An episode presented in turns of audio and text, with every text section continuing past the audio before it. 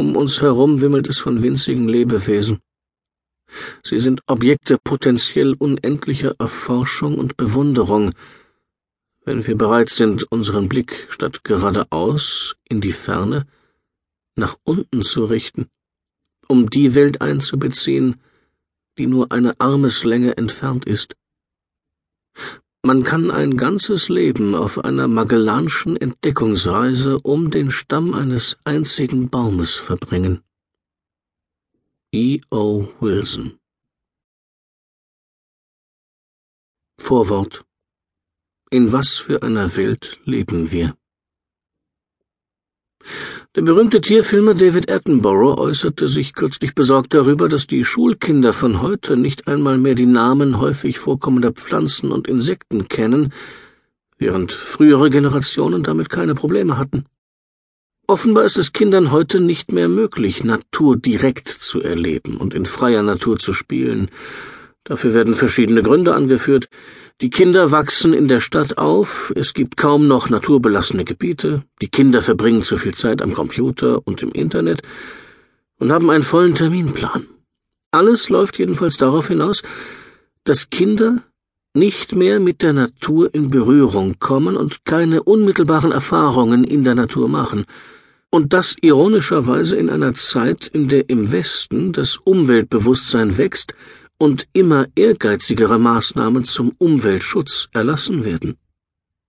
Kinder im Sinne des Umweltschutzes zu erziehen, ist ein Kerngedanke der Umweltschutzbewegung. Entsprechend wird Kindern nun beigebracht, etwas zu schützen, von dem sie keine Ahnung haben. Dieser Ansatz ist zwar gut gemeint, hat der Umwelt bisher jedoch mehr geschadet als genützt. Als wichtige Beispiele sind die Vernachlässigung der amerikanischen Nationalparks oder die Maßnahmen zur Verhinderung von Waldbränden in den USA zu nennen. Eine derartige Politik hätte sich nie umsetzen lassen, wenn die Menschen die Natur, die sie zu schützen versuchen, wirklich kennen würden. Dabei dachte der Mensch tatsächlich, er wüsste Bescheid. Und man kann annehmen, dass die neue Generation Schulkinder noch überzeugter von sich sein wird. Heute wird in den Schulen gelehrt, dass es eine Antwort auf jede Frage gibt. Erst im wahren Leben erkennen die Jugendlichen, dass vieles im Leben ungewiss und geheimnisvoll ist und der Mensch manches einfach nicht weiß. Wenn man Gelegenheit hatte, in der freien Natur zu spielen, wenn man von einem Käfer mit stinkendem Sekret bespritzt wurde, wenn man erlebt hat, wie die Farbe eines Schmetterlingsflügels an den Fingern haften bleibt, wenn man gesehen hat, wie eine Raupe ihren Kokon spinnt, bekommt man ein Gefühl für das Geheimnisvolle und Ungewisse. Je mehr man beobachtet, desto geheimnisvoller wirkt die Natur, und desto mehr erkennt man, wie wenig man eigentlich weiß. Neben der Schönheit lernt man, dass es in der Natur auch Fruchtbarkeit gibt, Verschwendung, Aggressivität, Rücksichtslosigkeit, Schmarotzerhaftigkeit und Gewalttätigkeit, Eigenschaften, die in den Lehrbüchern vernachlässigt werden. Die wichtigste Lehre, die man aus der direkten Erfahrung zieht, ist vermutlich die, dass die Natur mit all ihren Elementen und Verbindungen ein komplexes System darstellt, das man nicht verstehen, geschweige denn vorhersehen kann. Man macht sich etwas vor, wenn man sich so benimmt, als ob man es könnte, so wie jemand, der glaubt, er könnte die Entwicklung am Aktienmarkt vorhersehen, der ein ähnlich komplexes System darstellt.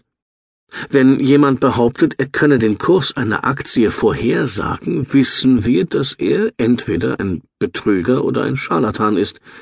Wenn ein Umweltschützer ähnliche Behauptungen über die Natur oder ein Ökosystem aufstellt, haben wir noch nicht gelernt, in ihm einen falschen Propheten oder einen Dummkopf zu sehen.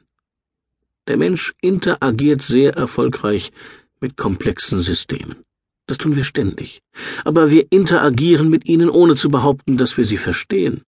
Manager interagieren mit dem System. Sie tun etwas, warten die Reaktion ab und tun dann etwas anderes, um das gewünschte Resultat zu erzielen. Ein sich ständig wiederholender Prozess, bei dem man zugibt, dass man nicht sicher wissen kann, wie das System reagieren wird. Man muss abwarten und schauen, was kommt.